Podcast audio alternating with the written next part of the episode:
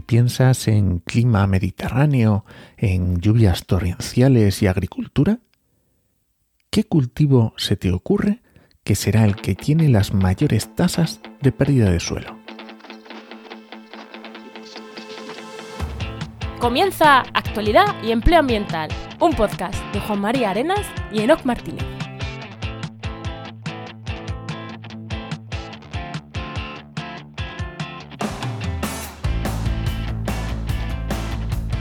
Buenas, soy Juan María Arenas Y aquí y este Enoc podcast Martínez, cuenta con el patrocinio de GeoInnova. profesionales expertos en territorio, medio ambiente y sistemas de información geográfica que puedes encontrar en www.geoinnova.org. Hoy, en el programa 178 del martes 2 de mayo de 2023, hablamos sobre degradación del suelo, de viñedos, degradación ambiental, bueno, un poco ahí de todo, pero sobre todo haciendo hincapié en viñedos. Y además hablamos con un geógrafo, que esto Luis, nuestro amigo Luis Quesada, estará orgulloso de nosotros. Seguro. Pero antes, antes de nada, ¿no? ¿Qué tal? ¿Qué tal tu semana?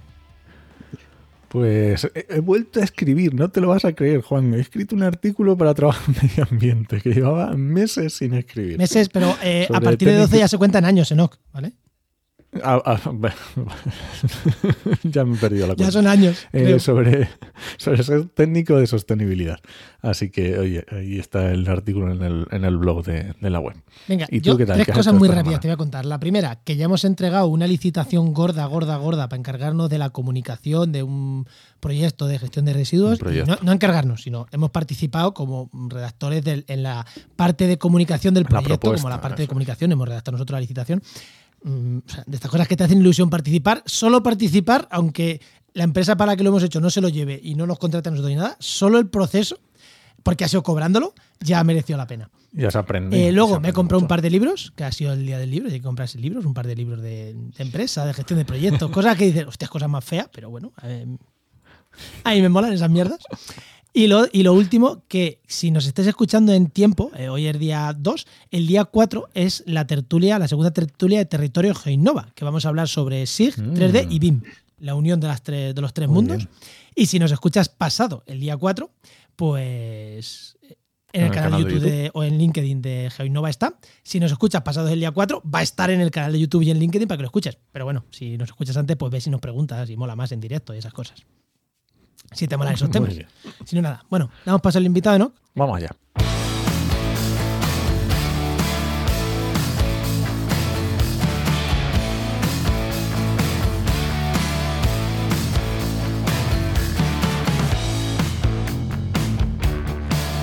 Pues hoy tenemos con nosotros a Jesús Rodrigo Comino, que es doctor en geografía eh, y en ingeniería geomática y, topo- y topografía, que tiene dos doctorados, y actualmente trabaja como profesor ayudante en la Universidad de Granada, trabajando en geografía del suelo, geografía regional y degradación ambiental. Y como hemos dicho, es geógrafo. Muy buenas, Jesús, ¿qué tal? Buenas, ¿qué tal? Buenas tardes. Muy buenas, Jesús, ¿qué tal? ¿Qué tal? Hay que, poner el valor, hay que poner, por porque Luis nos lo dice muchas veces. Oye, que hay geógrafos haciendo cosas de, de temas ambientales, porque somos también imprescindibles en la visión que tenemos del, del espacio. Y es como, vea, Luis, eso es mentira, eso es mentira. Luis. Geógrafos existen. bueno, Jesús, y la pregunta típica que hago a todos los invitados. eh, ¿Qué quería ser de mayor y cómo ha llegado a ser geógrafo con doble doctorado? Bueno, pues eh, no me pilla sorpresa la pregunta porque ya he escuchado algún programa, entonces ya le había dado un poco de vuelta a qué responder, ¿no? Eh, bueno, pues yo al principio, un poquito por influencia de, de mi padre, ¿no? Que es jefe de cocina en Paradores, pues yo quería estudiar turismo, ser director de un gran hotel, ganar mucho dinero y viajar mucho. Ese era mi, esa era mi vocación. No está mal, ¿eh? Yo- Está mal, ¿eh? Y creo que quizá un par de semanas antes de hacer la selectividad cambié de idea El- el- y no me elegiste ser pobre, ya está. Básicamente. Y no me preguntes por qué, es que te amabas la geografía, no me preguntes por qué, pero bueno, no sé, me gustaba más geografía que otra cosa y ya está, no, no- no me preguntes por qué, voy bastante por impulso. Y nada, me fui por la geografía y no me arrepiento, me encantó la carrera, yo hice una licenciatura de cinco años y luego máster para poder hacer doctorado. Supongo que ya en tercero de carrera o así ya tenía muy claro que quería hacer un doctorado, investigar y demás. Y bueno, pues dije, venga, pues vamos al lío y ya está. Y la vida al final me ha ido llevando a, a temas de suelo, bueno, no porque yo la haya elegido tampoco, porque, bueno, pues así muy resumido, simplemente que como iba a hacer turismo, pues también estaba estudiando alemán. Y claro, eh, ya tenía mi titulito de alemán, terminó la carrera, terminó el máster y para hacer el doctorado en 2013 las cosas en España no estaban muy bien. Así que te fuiste para Alemania, ¿no? Me fui para Alemania, Pepe, vámonos para Alemania. la que ahora mi mujer encontró una, una beca para hacer una estancia de seis meses y allí la pregunta del millón era, bueno, eh, yo allí hago lo que me, lo que haga falta que pueda hacer, allí qué propuesta tengo que hacer, pues pregunta, me decía mi director de tesis, el primero de, de Málaga, ¿no? Me decía, mm, eh, lo que hagan allí, hazlo tú igual. Pregúntales qué hacen. Y me dijeron, pues necesitamos a alguien para hacer erosión en viñedos. Yo no había visto una parra en mi vida. había bebido vino, pero nada, el barrullero de, de las fiestas y poco más.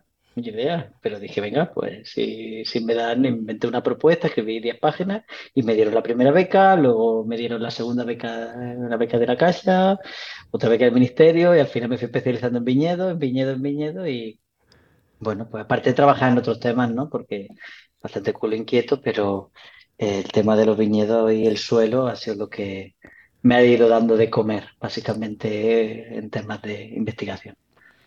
Y mi pregunta es, eh, cuando decías ya que estabas en tercero de la carrera, que ya estabas pensando en investigación, ¿cuál era tu idea de investigación? no, creo que un, no creo que un geógrafo piense, voy a trabajar en degradación de suelo en viñedo, eso es por un ambientólogo bueno que va un biólogo, pero para un geógrafo eso es algo que tú tuvieras en mente.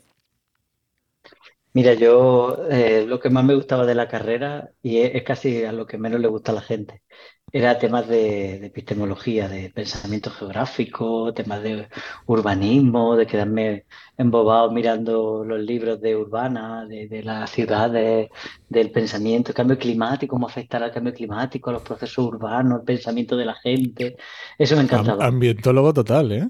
No, pero, pero, esa visión es más de geógrafo también. Yo ahí la veo de geógrafo, lo que no lo veo es haciendo análisis de suelo. Territorio. Es territorio total, o sea, al final eh, observar qué dinámicas son las que van ocurriendo en el, en el espacio, ¿no? Y me, me, encantaba leer a todos los grandes autores, a todos los geógrafos franceses y alemanes de la época. O sea, tú querías hacer un doctorado de estos, eh, ¿cómo se llama? Teórico, ¿no? Muy teórico, muy teórico. Y claro, cuando ya me fui a Alemania me di cuenta que de eso no se come. La teoría no se puede, no genera dinero. O por lo menos si no eres buen teórico. Yo, a ver, no, no es que sea buen teórico. Me gusta pensar, me gusta leer, disfruto, pero no soy el que formula las teorías más, que más genere más dinero para luego poder comer. ¿no? Entonces, al final, lo que me ha dado más dinero es hacer experimentos y medir y pensar cosas en viñedo y en suelo y demás, que sobre la vida en general. Pues, joder. A mí, también tiene gracia que te vayas a Alemania a hacer viñedo cuando venimos de. O sea, la cantidad de viñedo que habrá. Claro, yo te hablo de Ciudad Real. Bueno, mira, si, si, te digo la verdad, eh, a lo mejor si hubiéramos hecho una lista, quizás eres el 2580 que hace el mismo comentario. Básicamente, ¿por qué te has ido a Alemania a estudiar viñedo teniéndolo aquí? Pues mira, porque en Alemania tenía sueldo y en España. Además, por una sencilla razón que no la has contado al principio. Me fui a Alemania con mi pareja a hacer lo que. lo, que, pudiera. O sea, que, igual hubiera sido cualquier otra cosa. Hacían viñedo, viñedo. Me da igual. Bueno, es que si ahora os cuento que cuando acabo la tesis en 2018 y no encuentro trabajo de primeras, eh, cuando me contratan, me contratan para hacer una postdoctoral allí en Alemania y en Valencia, en la, Universidad de Alemania, el 50% me contrataron un proyecto de contaminación lumínica. Anda. diseminación de temas de, que se investiguen en contaminación lumínica. Pero no que yo investigue eso, sino que yo lo disemine, que yo cuente, que yo traduzca las publicaciones internacionales a la gente, ¿no? De contaminación lumínica. Bueno, pues porque sabía alemán, inglés, entendía francés, era un proyecto de, varios países. En cambio, el, proyecto de, de, Valencia, que era mi otro 50%, era tema de incendios. Yo no había hecho nunca nada de incendios, pero me tocó gestionar un proyecto europeo de incendios que, coordina el profesor Artemis Cerdá de Universidad de Valencia y me tocó coordinar toda la parte de gestión, organizar reuniones, convocar científicos de temas de incendios, viajar a los meetings. Entonces, bueno, para que vean, ¿no? Por eso digo que mi tema son los viñedos, pero lo que me ha dado de comer, pues es me parece, variado. Me parece súper interesante, y ahora ya pasamos al tema, me parece súper interesante esto, y por eso creo que hemos hecho más hincapié hoy en esta parte, joder, para que los científicos vean que, quien quiere dedicarse a la ciencia, que hay que dar tumbos y que ser científico es especializarte en un tema, pero aprender un método. Y cuando aprendes un método y aprendes una forma de trabajar, que es hacer ciencia, como dice, como decía, mm, o dice, supongo que lo sigue diciendo, em, un profesor, eh, Adrián, Adrián Escudero, que fue codirector de tesis mío de la Universidad de Juan Carlos, hacer ciencia es como hacer botijos. Tienes que aprender a hacer botijos. Si no sabes hacer botijos, no sabes hacer botijos. Y, y, y, cuando sabes hacer botijos, sabes hacer botijos. Pues en este caso es igual, ¿no? Cuando aprendes a hacer ciencia, sabes hacer ciencia. Hombre, evidentemente no te vas a ir a ahora a otro mundo completamente diferente, pero al final estabas en mundos más o menos cercanos, con lo cual yo no lo veo. Mi experiencia, mi experiencia, Juan, es simplemente que lo que me ha abierto caminos han sido los idiomas. Eso por un lado. El inglés y el alemán me han abierto caminos. Y en segundo lugar me ha abierto, a lo mejor está feo decirlo para otra gente que, que tenga otro tipo de carreras, ¿no? Pero es verdad que los geógrafos tenemos un amplio abanico de conocimientos que nos permite adaptarnos a un tema u otro, ¿no? Así como anécdota rápida te cuento que cuando llego a Alemania, lo primero que me preguntan allí en la reunión de departamento es, bueno, Jesús, ¿tú qué sabes hacer? Y digo, bueno, pues yo he hecho geografía, yo sé hacer un poquito de esto, de lo otro, y me dice el director de departamento, no, no, el que sabe hacer un poquito de todo soy yo. Aquí hay especialización. Este hace simulaciones de lluvia. Este es experto en cárcavas. Esta es experta en simulaciones de lluvia y viento. ¿Tú qué sabes hacer? Y yo, wow, pues no sé hacer nada. Llorar, y sé llorar. Dice, vale, pues llorar, llorar, salí llorando de la reunión. Y entonces, cuando acabé, no, di respuesta, y cuando acabé mis primeros seis meses, pues en la reunión ya sí que lo aporté. Ya dije, sí, lo que sé hacer es erosión en viñedos. Y ahora creo que sé hacer erosión en viñedos muy bien. sé hacer otras cosas porque lo que estoy diciendo, he tenido que adaptarme, porque creo que gracias al background que tengo de, la geografía, de poder tocar varios palos, pero yo sí que no voy a, ser falso en esto, o por lo menos mi experiencia es que la especialización te da de comer. Tú debes saber de todo lo que tú quieras. Por eso yo cuando me habéis presentado he insistido en integración ambiental, geografía regional y geografía de los suelos, ¿no? Tres relativamente amplios pero específicamente si tengo que escoger algo, pues sí que te puedo decir que erosión en viñedo sí que me, defiendo bien. Pues eh, y además es muy interesante las habilidades, las habilidades que has adquirido durante ese tiempo trabajando en Alemania, durante ese tiempo trabajando en Valencia, haciendo un montón de cosas que a lo mejor tú cuando dices, he estado haciendo un doctorado, de primeras a lo mejor alguien no se las imagina, pero eso te está, o sea, eso simplemente si ahora si mañana te quisieras ir a la empresa privada, tendrías unas habilidades brutales que se iban a cotizar también muy bien. Yo he aprendido a manejar redes sociales, he intentado aprender a hacer páginas web, aunque Juan se ría. Eh, bueno, porque como ahora eh, no han hecho ellos la página web, pero yo había montado algo. Eh, organizar eventos, bueno, coordinando sesiones, cosas que no he hecho en mi vida. eso es importante, ¿no? Esa labor también de investigadores y de científicos que, no se ve, ¿no? El, doctorado es mucho más que aprender una rama de la ciencia. como estábamos ya hablando de, ya de. Vamos a meternos en la rama de la ciencia que sabe Jesús, que para lo que hemos venido a hablar aquí. Así que tiro cabecera y entramos con el tema. Vamos allá.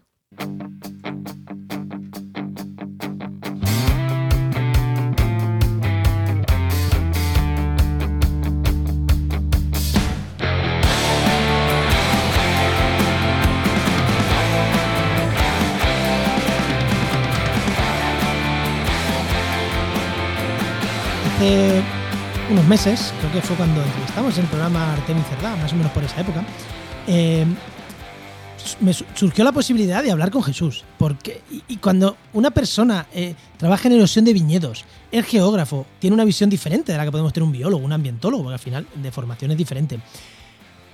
Y erosión de viñedos, ¿por qué de viñedos? Porque no es ni una planta herbácea como el trigo, que podemos entender eh, el laboreo de, de labrar trigo, o ni es una planta leñosa como puede ser los viñedos, lo que digan los olivares que tenemos aquí en Jaén. Es una cosa intermedia, para mí me resulta curioso, yo sé que práctica, o sea, me resultaba curioso en plan, ostras, ¿cómo será el tema de la erosión en viñedos? Además, un manchego de nacimiento como yo y un manchego de adopción como ese no, tenemos los viñedos muy cerca. Y, dijimos, ostras, tú, tú, este es un tema, este tenemos que buscar fecha con Jesús para grabar. No ha sido fácil encontrar fecha, que nos ha costado dolor de cabeza encontrar el momento de grabar, pero aquí estamos los tres grabando sobre este tema. Entonces, primera pregunta, Jesús, ¿qué diferencia a la erosión de viñedos? Así a grandes rasgos, de otras erosiones en cultivos, como puede ser en un olivar o como puede ser en una herbácea? Mira, lo primero que, voy a, que quiero remarcar es lo que acabas de decir al principio de tu, de tu reflexión, ¿no? No soy agrónomo. Claro. Eso es lo primero. No soy biólogo, no soy ambientólogo, soy geógrafo. Entonces, por eso remarco un poquito lo del tema de la geografía de los suelos, ¿no? Mi perspectiva es o, por lo menos trato de insistir en que mi perspectiva es cómo el ser humano afecta o en qué medida está modificando el territorio y ese territorio en especial está relacionado con la franja del suelo, que es unos poquitos centímetros, ¿vale? A mí me da igual si ese suelo pues tiene viñedo, tiene olivar o tiene lo que sea. En el caso del viñedo, cuando yo empecé a estudiar el viñedo, Llego a Alemania y claro, en Alemania todo el mundo diría, no, en Alemania no hay erosión, porque sí, allí no llueve, llueve poquito, mucho, pero poquito en intensidad, ¿no? Y llama la atención que cuando llega a Alemania y ve las grandes, los viñedos del Valle del Mosela, por ejemplo, donde yo trabajé, con las fuertes pendientes, toneladas y toneladas de suelo se pierden al año. Si observas viñedos de Andalucía, de La Rioja, de Galicia, no voy a ir tanto a lo mejor a Castilla-La Mancha porque quizá hay zonas que son más planas. Claro, sí. No por ser planas no tienen erosión, ¿eh? Eso hay que dejarlo muy claro. Pero sí que es verdad que a lo mejor no son tan acusadas como en viñedos en pendientes. Convencionales que no dejan una vegetación bajo de las parras. ¿no? ¿Qué ocurre? Que cuando empiezo a trabajar en viñedo, en erosión en viñedo, hago una revisión con otros compañeros y me doy cuenta que el tema de erosión en viñedo se llevaba estudiando desde el año 1970. El primer estudio fue en Chile y el segundo en Alemania. bueno, la, ciencia, este tema, todo el mundo decía que el primer estudio fue en Alemania, en Trier, ¿no? donde yo estudié mi, tesis. ¿no? Pero yo descubrí que ya había una aplicación en Chile, entonces en Alemania cayeron las columnas del templo. No, Dios mío, no somos los primeros. Que, oh, sí, somos los primeros que publicamos en inglés algo de viñedo, sí, pero el primer estudio está en Chile. Y ese caballero que tuve la, suerte de entrevistarlo, el primero que hizo un trabajo en viñedo de erosión en Chile, me contaba que, los extranjeros que iban y migraban a Chile se compraban sus parcelas eh, cerca de Valparaíso, de Mendoza y demás. Decían, bueno, claro, es que eh, vamos a, cultivar y, se nos, que no, no, agarran las parras, no agarran por la erosión. Y entonces llamaron a este hombre, al profesor Riquelme, y le dijeron, mira, búscanos alguna manera para que esto agarre. Y entonces empezó a probar cobertura vegetal. Y ya a partir de ahí comienza a haber un interés no en Sudamérica, porque no entiendo por qué la tradición no sigue en Sudamérica, ya salta a Europa, y aquí ya empieza a medirse.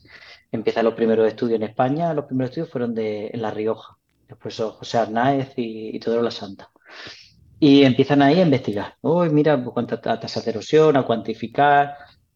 Luego llama otra vez la atención que hay una escuela muy fuerte en Lleida, profesor Martínez Casasnova, Concepción Ramos, toda esta gente se pone a hacer muchas publicaciones de temas de, erosión a escala cuenca, en el que el viñedo está destrozando. ¿Por qué? El viñedo se cultiva en suelos que son muy pobres, normalmente pedregosos. Es decir, es que la parra agarra en todos lados, ¿no? Eh, como la expresión, ¿no? Y cuanto peor sea el suelo, mejor es el vino. Porque la uva, pues bueno, tiene mayor fortaleza, más, más sabor, como más eh, más, ¿cómo se le dice? Más, mm, más sentido, ¿no? Creo, que ha dado con dos que no somos muy enólogos. Efectivamente. ahora no me va a salir la palabra, pero bueno, que tiene más, fuerza, ¿no? Más, mejor sabor, vamos a decirlo así. No, no es sabor, luego pensar en la palabra. Y eso, cuerpo, más, identidad y cuerpo, eh, pues sí que controla. Y, entonces eh, empiezan a hacer esos estudios y, bueno, van saliendo factores pues más pendiente, más erosión, si hay más pedregosidad, pues a lo mejor esos factores podrían cambiar, pero sobre todo lo que coinciden es que en el Mediterráneo, que es donde, más se cultiva, es que coincide que las parras, en la época más lluviosa, están, están peladas, no tienen hojas. Entonces, claro, cuando hay más tormenta, el suelo está desnudo. coincidiendo con que la, gran tendencia de los agricultores pues dejan el suelo bastante desnudo. No dejan la vegetación porque le quita agua a las parras, porque cambia el sabor de la uva. Bueno, aquí hay la, gran discusión, el gran debate. Y, claro, eh, lo que no, lo que no incide en estos estudios, a mi parecer, cuando yo empiezo a, estudiar, es eh, qué opina el agricultor de esto.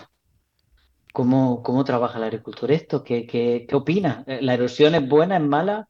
¿Le está pasando algo al viñedo? ¿O, como su abuelo, ¿Lo notaban? claro, lo, notaban? Claro, claro, porque tú cuando compras una botella de vino, tú no, nunca has visto en una etiqueta que ponga este viñedo se ha cultivado sin procesos erosivos.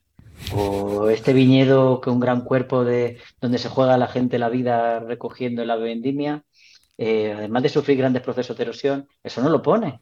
Nadie asocia esto. Pero el viñedo, en los estudios que se han hecho a nivel europeo de cultivos, es el cultivo con más erosión, por ejemplo, de Europa. No hay un cultivo que tenga más erosión que el viñedo. Más que el olivar. Eso iba a decir, más que los herbáceos, más que es el que más tiene. Entonces, claro, llama la atención. Claro, había un boom a partir del año, del año 2000 en el que, los, aparte que hay un boom a nivel general de las publicaciones, pero el tema de erosión en viñedo, aquí todo el mundo ya está publicando erosión en viñedo. Porque tú quieres estudiar erosión, pues te vas a viñedo o te vas a olivar, pero sobre todo el viñedo. El viñedo también una facilidad que tiene es que al, al haber tanto y la gente está tan abierta a que encuentres una solución a este problema, porque cuando llueve, llueve mucho, muy concentrado, la intensidad muy fuerte. ¿Qué ocurre? Que se pierde gran cantidad de suelo. ¿Qué significa? Si pierde suelo, estás perdiendo. Si es un viñedo convencional, todos los abonos, todos los productos que le estás echando. Si estás eh, con el laboreo, ahora tienes que volver a redistribuir todo el suelo a lo largo de la parcela. Estás perdiendo dinero. En el viñedo la pérdida de suelo se traduce en pérdida de Bueno, y en cualquier, y en cualquier cultivo, pero sí, pero que aquí es, es clarísimo. Claro, si tú me, claro, yo te estoy hablando del viñedo. lo que yo me he dado cuenta de, tanto en Alemania y luego colaborando con gente de Italia, de Croacia, de Francia, te cuentan lo mismo, ¿no? Que aquí la cuestión es cuando ya empieza a preocupar el tema dinero. En Chile era, ay, no me agarra la plantación que me he comprado como hobby. Pero aquí ya es, es que estoy poniendo un viñedo, estoy invirtiendo mucho dinero y es que no ah, has hablado, mira, que eh, porque está hablando de viñedos en general, pero eh, sobre todo en los últimos años hay dos tipos de viñedos muy diferentes. el viñedo bajo, el viñedo manchego, que es un viñedo bajo, y luego están los viñedos en parra, que son viñedos más altos, mm, al margen de que sean regadío o no, ¿vale? Bueno, normalmente las parras van en regadío y tal, pero bueno, al margen. Eh, cuando hablas de viñedo, ¿te refieres a los dos o hay alguno que sea peor que el otro? Porque el que está más bajo o el que está más en parra. No tiene nada que ver. Las que están en bajo, como tú le llamas, que son, suelen ser parras que están cultivadas en forma de vaso, eh, bueno, no son más rastreras, no, no, no tiene nada que ver. Es simplemente el manejo. Las que están, como tú dices, en alto, en espaldera, eh, simplemente estás, si hay erosión, la estás canalizando a través de la calle. Y cuando están en vaso, que están en el suelo, pues lo mismo da. Si tiene el suelo desnudo, pues la erosión lo que va cogiendo es, pues, va zizagueando, va entre, las, entre, entre los surcos, entre, las, entre los espacios que hay entre las parras, pero el manejo es igual. Yo hice mi tesis doctoral comparando, la primera tesis, comparando eh, los montes de Málaga, que son viñedos así, en vaso. en, cepa, como el, como el viñedo manchego tradicional. En cepa, sí, vale. Pues igual. Son el típico donde saca el vino dulce de Málaga y, son así, pero una fuerte pendiente, vamos, de 50-60%. Y en cambio en Alemania, pues son espalderas, súper intensificados, eh, se labran con tractores que van con GPS, van solitos, y ahí no trabaja nadie, los fumigan con helicópteros, es una cosa espectacular, parece una industria, ¿no? Y, la erosión es igual. Es igual. Es que depende del manejo. Aquí la clave es el manejo que estamos haciendo, ¿no? No, el tipo de cultivo, sino el manejo que hagas del suelo.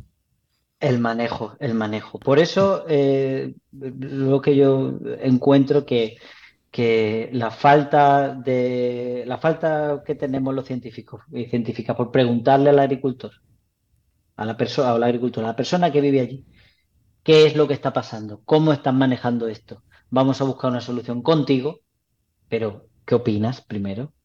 Eso falta. Y eso es lo que yo creo que ahora es lo que debería estar más de moda en lugar de hacer estudios por hacer, ponerle números, ¿no? Y bueno, pero entonces ya lo has dicho tú, pues ponemos cubiertas verdes y solucionado, ¿no? Claro, el problema es, aquí en el tema de las cubiertas verdes tenemos dos, otro, otro debate también interesante. El primero es, eh, hay, hay, corriente, por ejemplo, en Madrid, en el Limidra, esto también de agricultura, hay algún, algún estudio que, que, comparaba pues viñedo que estaba con cobertura vegetales y el que no, si cambiaba el sabor de la uva. A ver si los enólogos y las enólogas lo pillaban. Mm, se pilla, se pilla, cambia el sabor. Es normal que lo cambie. Estás nitrogenando el suelo. Otro tipo de nutrientes están entrando en la uva. Está claro. ¿Tú quieres vender un vino diferente? Pero quieres protegerlo. pero, pero, luego estamos lo mismo. ¿Cuál es mejor? ¿El que le metes el abono químico tal, que porque al final tienes que abonar? ¿O el que haces cubiertas en verde, que al final que cambia el sabor no quiere decir que sea peor calidad, o sí? Claro, es que esa es la pregunta. ¿Qué es mejor? ¿Mejor es que en 20 años tengas que abandonar tu viñedo porque no es productivo? O quizá porque en 20 años. El problema también es que ahora no estamos, no estamos teniendo lluvias. No llueve nunca. No llueve. Yo llevo, yo tengo que medir erosión. Yo tengo unas parcelas de erosión puestas y eh, muertas de risa año y medio. No me recogió ni 200 litros en año y medio. Esto no puede ser. Entonces, claro, si ahora encima dejo una cobertura vegetal, también se bebe el agua. La ponemos para proteger el suelo, pero ¿de qué lo vamos a proteger si no está lloviendo?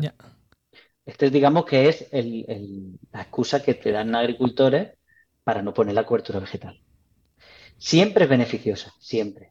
Pero eso por un lado. Segundo, según el tipo de cobertura vegetal que quieras utilizar, por ejemplo, aromática, tú necesitas dinero para las semillas. ¿Quieres poner cebada? Necesitas dinero para las semillas, necesitas dinero para jornales. ¿Quién te va a dar ese dinero? ¿no? Claro, para laboreo, ¿quién te va a dar ese dinero? Entonces, claro, ¿qué agricultor que no llega a fin de mes también va a decir, venga, pues voy a proteger el suelo utilizando coberturas vegetales que son buenísimas y que me van a costar más que la Porque ahí no sirve, Pensando en ahí no sirve como en, olivar, por ejemplo, que es casi dejar que entre mm, la hierba de fuera, ¿no? Eh, claro, la vegetación espontánea que se llama. Por sí, sirve, ¿no? Que sirve, que, no, eso, es, eso, es, gratis, por entre supuesto. Eso es sin, sin comillas. Por supuesto. Por supuesto, son lo que se llaman las soluciones basadas en la naturaleza son vegetaciones, en la vegetación espontánea, espontánea, los restos de poda.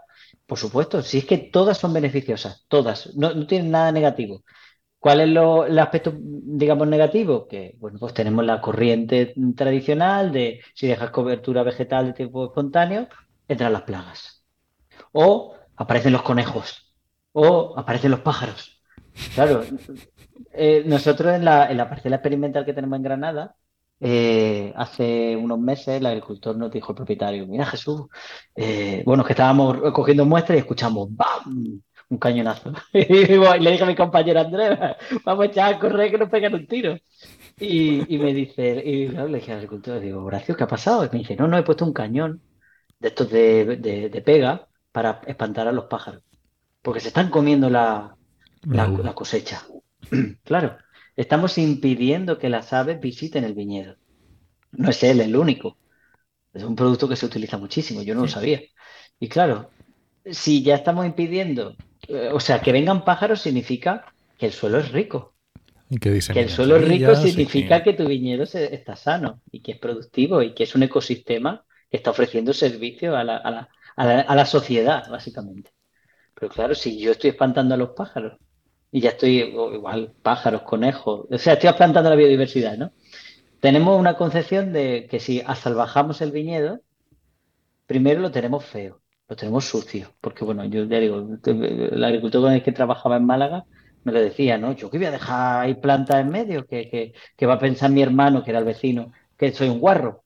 Y digo, no me diga eso, Pepe. Y me dice que sí, hombre, que yo bien limpito, mira qué bien cuidado. Y el de al lado me decía, que ve, Pepe, qué bien cuidado que tiene el viñedo, ¿eh? que limpito.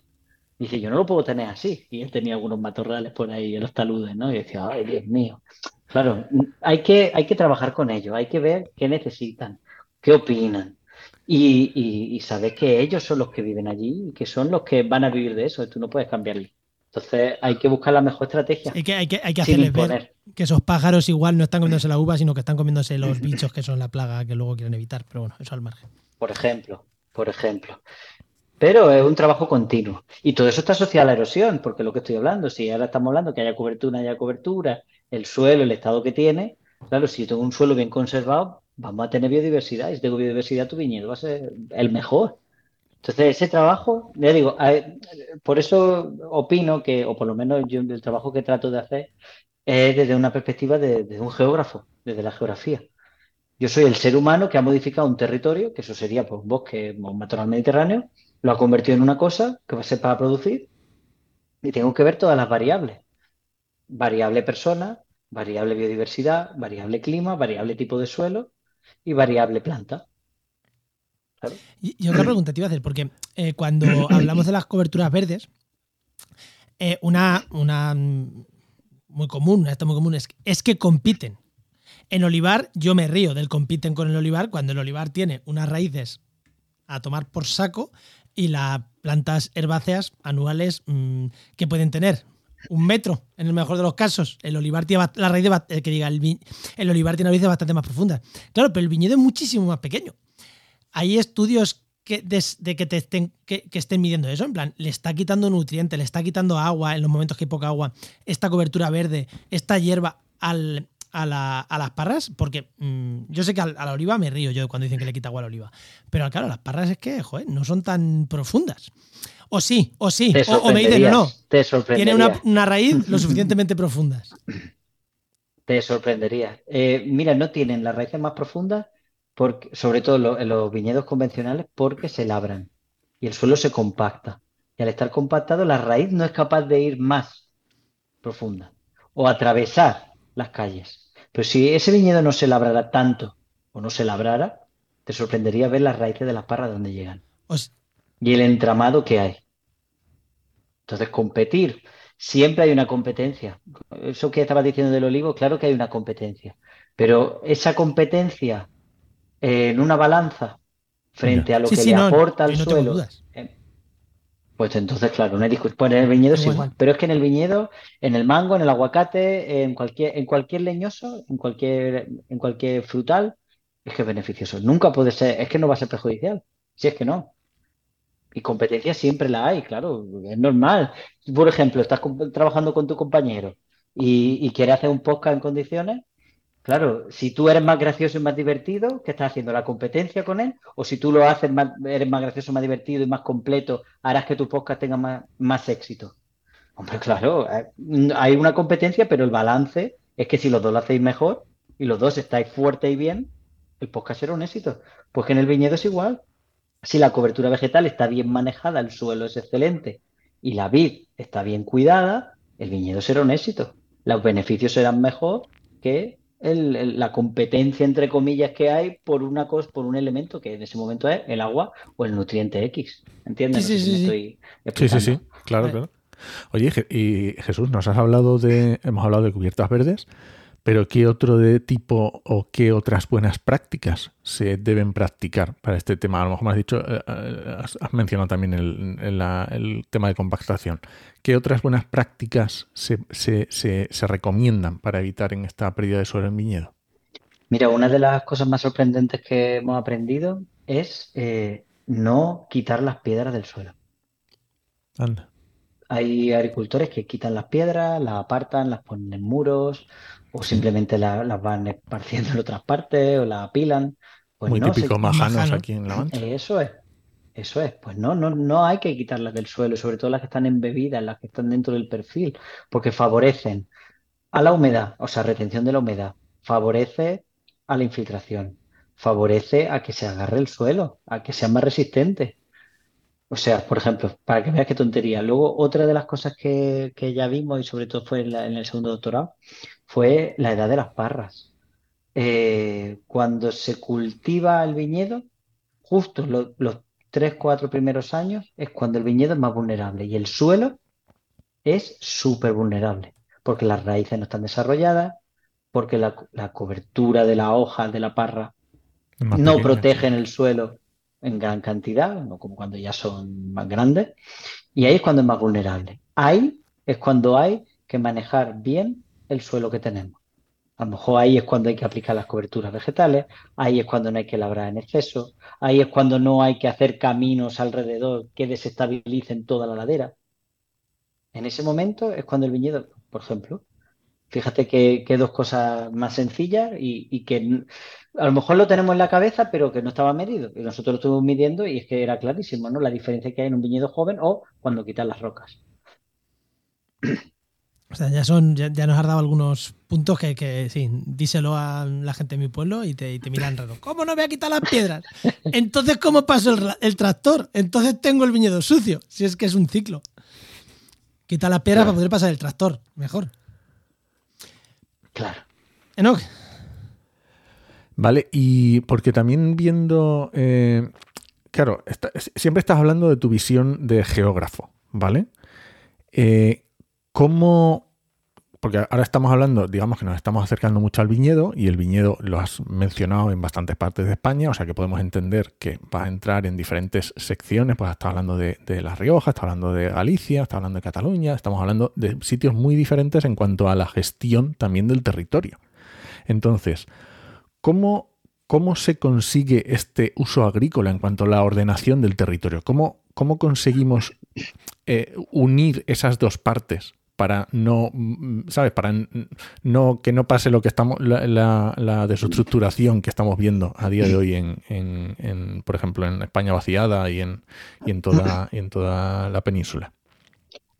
Una de las claves creo que debería de ser que, que supiéramos sobre todo los científicos y científicas de este país, eh, transmitir y educar de una forma respetuosa a los agricultores y agricultoras de este país, ya sea de viñedo, de olivares o de lo que sea.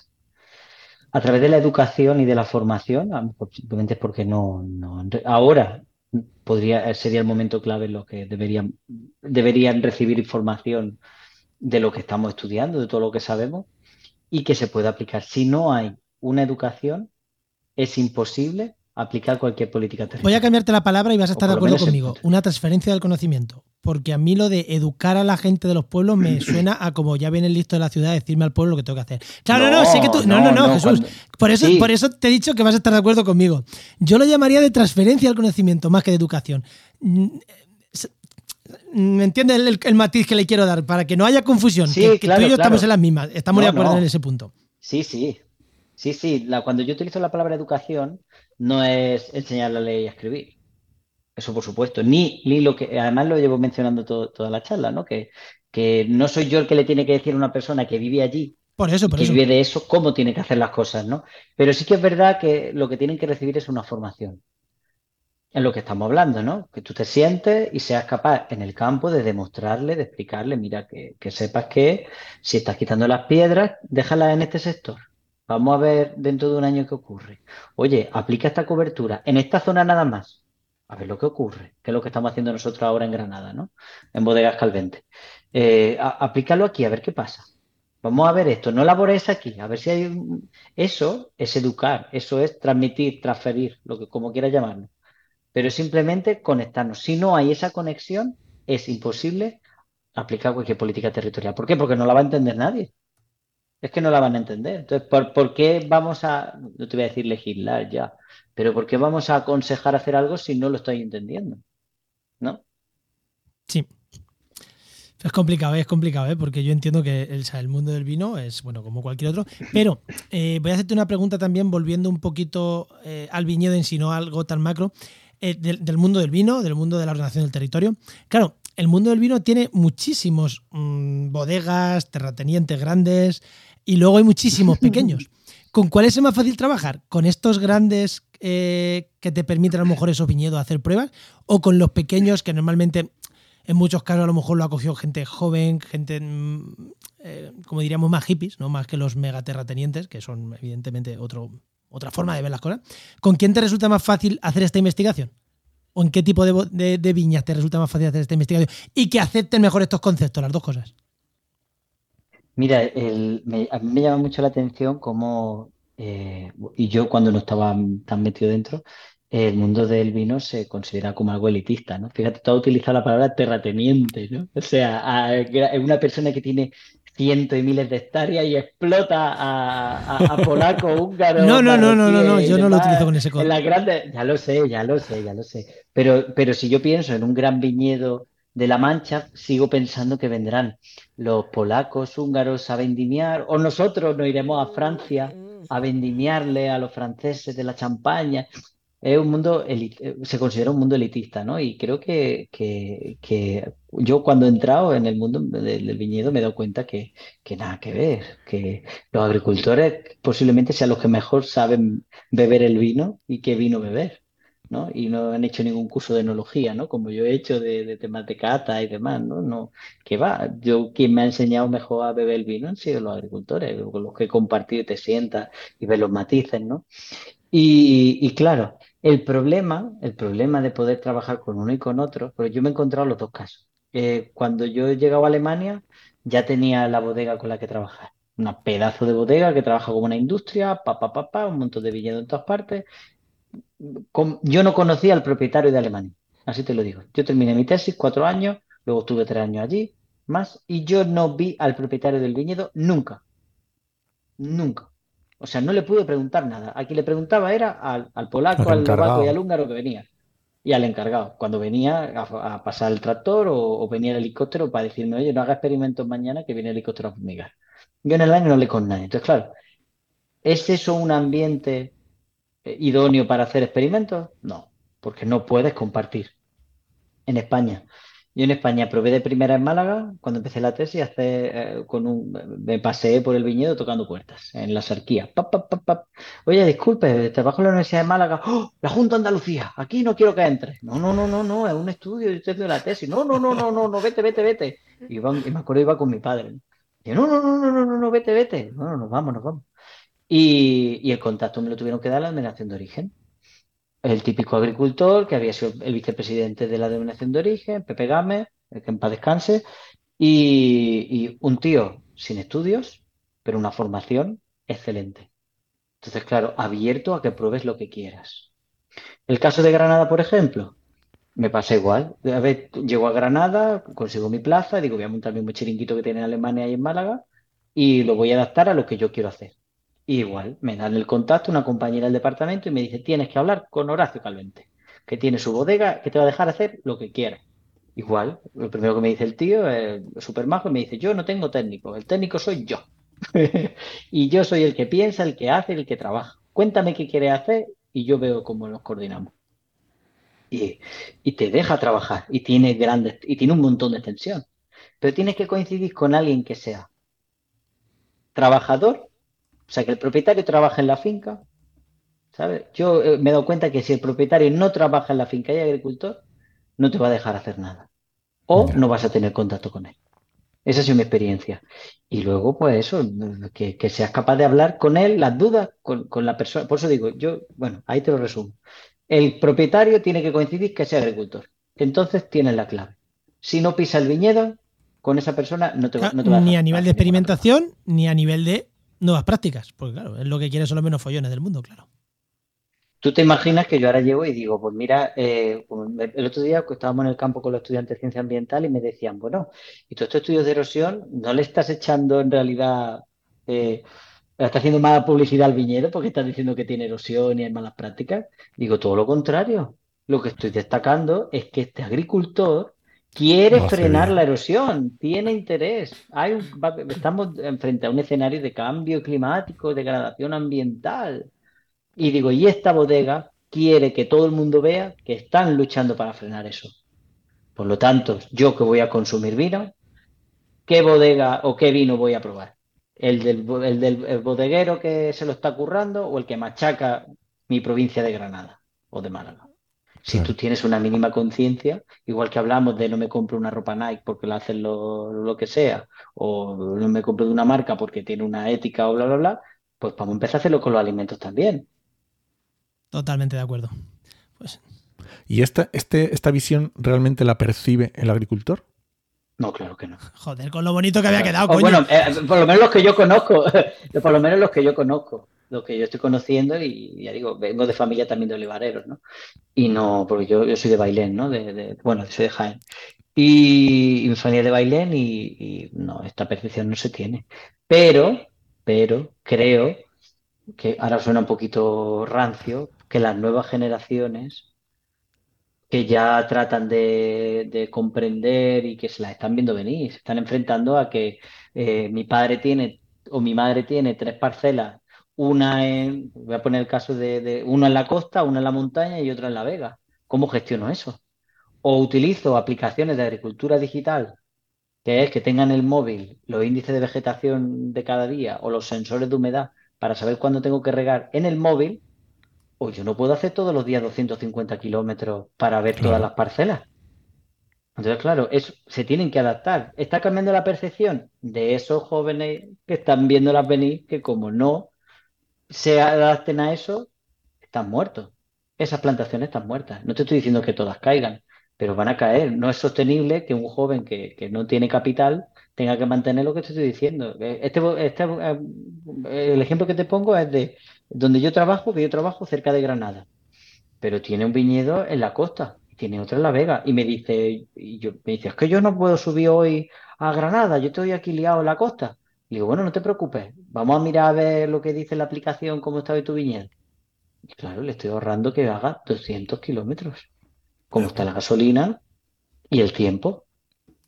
Entonces, bueno, creo que agricultores que, agricultoras o propietarios que ya están viéndole un poquito la oreja al lobo, sí que están tratando de entender esto. Pero todavía queda trabajo por hacer.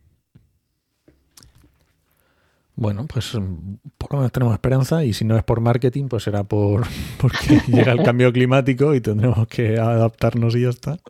Cuando nos quedemos sin suelo van a tener que adaptarse, pero ya a lo mejor ya es tarde. Pero bueno, nos quedamos con el mensaje este, ¿no? Que por lo menos las nuevas generaciones sí son más abiertas a la investigación, a las nuevas tecnologías, por un lado, y a Mm, controlar la erosión del suelo por otro, que es de lo que hablamos hoy. O sea que bueno, nos quedamos con ese mensaje, aunque bueno, yo no tengo mucha confianza tampoco en muchas nuevas generaciones. Eso es otro paso, es otra cosa. Confía, confía. En algo hay que confiar, ¿no? No, no se puede ser tan fatalista, ¿no? Yo eh, trabajo en la universidad, trato de formar a la gente joven, yo tengo 34 años, ¿no? Estoy formando a gente que le saco 10 años. Y, lo que no podemos hacer es, decir, ah, esta generación está perdida, solo van con el móvil, van con... No, si no están atendiendo y no están eh, dando los resultados que esperamos, también es culpa nuestra. Es que no estamos transmitiendo las cosas como toca. El, otro, eh, estaba diciendo el, podcast del otro día de, que estaba escuchando el de Artemis Cerdá que decía, en el colegio no se ha llevado seguro a nadie, a los niños, a, a que vean un incendio a coger una muestra de agua. Y yo les decía a los ambientales, digo, ¿vosotros han enseñado a, no sé, se ha quemado y vamos a ir mañana a verlo? ¿O, o, a un campo y hablas con un agricultor? ¿Eso lo habéis hecho? No, no lo hacen. No, se hace. Entonces, si ya nosotros, desde los que estamos formando, no llevamos a, los estudiantes a hablar con los agricultores, ¿cómo van a conocer esa realidad? Nadie puede tener sensibilidad a lo que está ocurriendo en el campo si no llevamos a los estudiantes al campo. Totalmente de acuerdo, Jesús. Bueno, también te digo que aquí Juan y yo los dos hemos vendimiado, ¿eh? Y cobrado por ello. Efectivamente. Está bien. Muy bien, Jesús. Bueno, pues nada, para despedirnos un poco de spam, cuéntanos si quieres eh, dónde divulgas o página web o esta tan chula que tienes nueva. bueno, pues sí, tengo una página súper chula que es del laboratorio, ¿no? yo trabajo en el departamento de análisis geográfico regional y geografía física de la Universidad de Granada y bueno, eh, tenemos un laboratorio que es el Terra Lab y entonces tenemos dos módulos, ¿no? Y yo coordino uno de los módulos que está vinculado un poquito a temas ambientales asociados, pues ahora mismo de acción ambiental, ¿no? Se llama el EGMAP, el Environmental Geography Mapping, ¿no? Y, y bueno, pues ahí tenemos una página web, eh, www.egmap.eu, que está muy chula, muy chula, os lo recomiendo, con muchos colores, muchas fotos muy bonitas de piñedos, de, zonas de incendiada, abandono y demás, con la gente con la que trabajamos. Yo soy bastante activo en Twitter. Eh, yo no soy amante de las redes sociales para mí, de mi vida privada, no tengo ni foto en los WhatsApp ni nada, ¿no? Pero en Twitter creo que es la mejor forma de, de que divulguemos nuestro trabajo. Yo pongo un tuit de que voy al campo con los estudiantes y en tres días hay mil, hay mil visitas. ¿Cómo consigo yo que yo haga experimentos o como yo explique algo en clase y que en Twitter y que, y que mil personas de todo el mundo lo vean a, los dos días, ¿no? Es la única manera, ¿no? Ahora mismo es la herramienta. Entonces, pues... Eh, Hasta que se la carguen, sí, claro, pero bueno, yo como lo único que hago es, eh, hoy en el campo midiendo, fulanito eh, haciendo tal experimento, es la única manera, ¿no? Hoy viene, viene cualquiera a dar una charla, entonces, pues eso por un lado, ¿no? Entonces ahí sí que estamos trabajando bastante fuerte en el, en el grupo, en el laboratorio, y luego, algún, si quieres que, si me, da, me deja un poquito para que haga publi de uno de los eventos que vamos a organizar, que me repito con el profesor Temi Cerdá porque lo organizo con él, y es el, el segundo Congreso Internacional de Incendios, que lo hacemos en Granada, el Fire in the Earth System. Y va a estar muy guay, muy guay, muy guay, porque lo organizo yo con mis compañeros de Granada, y digo que va a estar muy guay porque, eh, como explicó el profesor Cerdá, eh, está hecho para la gente de la calle.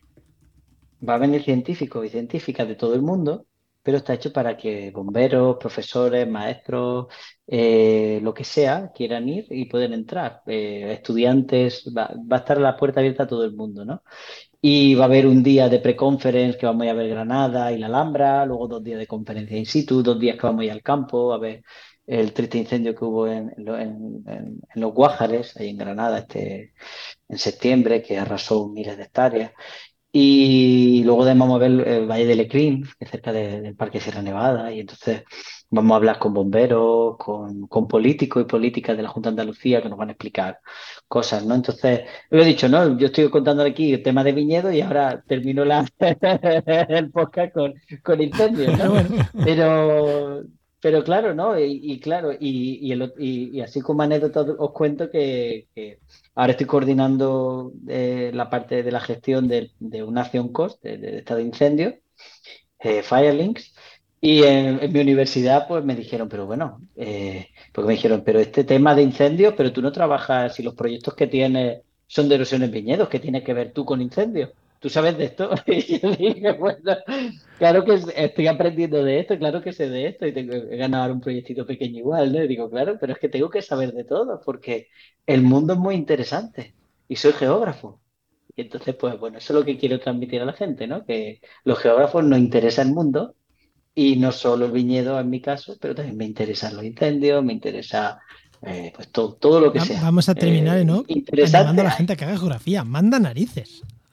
Manda narices. Mira, mira, eh, no quiero hacer publicidad de la carrera porque pienso que geografía sobre todo es muy vocacional. Bueno, todas las carreras son vocacionales, ¿vale? No quiero tampoco.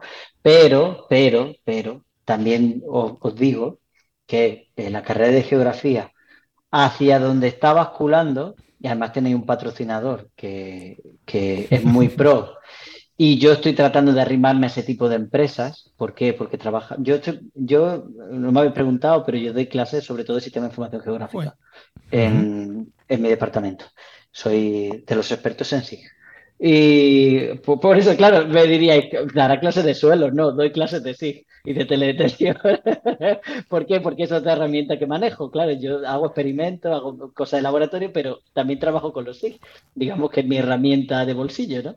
Eh, entonces, claro, eh, la geografía está yéndose a las técnicas de, los sistemas de información geográfica. Y a quien le guste eso, a quien le gusten los ordenadores y las nuevas tecnologías, el otro día, no, quiero hacer publicidad, pero el otro día nos hicimos, hicieron un seminario de Argis Pro, de, de RI, y wow, o sea, me parece alucinante que desde el móvil, desde la tablet o desde la nube puedas hacer tus mapas, compartirlos que todo esté online o que ahora con la empresa que tenemos un convenio que se llama Urabant, eh, yo pueda ver todos los días eh, índices de vegetación de la parcela que me dé la gana del mundo en mi móvil, sin moverme.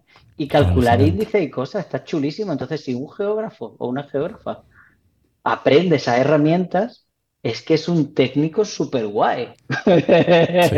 me parece, y no te estoy diciendo que compita ni con agrónomos, ni agrónomos, ni con ambientólogos, ¿eh? yo te he hablado todo esto desde mi perfil de geógrafo, ¿eh?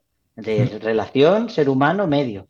Pero eso a mí me parece un trabajo muy guay, eh, tener las nuevas tecnologías para crear y ver cosas interesantes bueno, eh, un poquito mi, mi vena friki. está, genial y verdad que yo tengo que reconocer que mi visión de los geógrafos, estos últimos, desde que está aquí Luis con nosotros y tal, y, y conociendo gente, mm, ha cambiado bastante, ¿eh? ya te digo yo que ha cambiado bastante mi visión de los geógrafos. Pues nada, Jesús.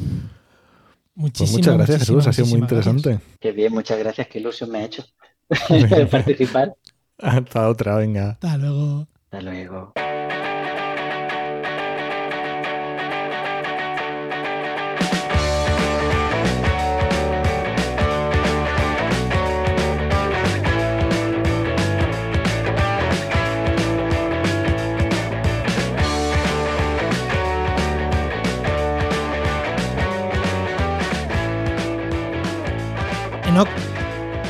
Tanto que hemos hablado de Luis hoy.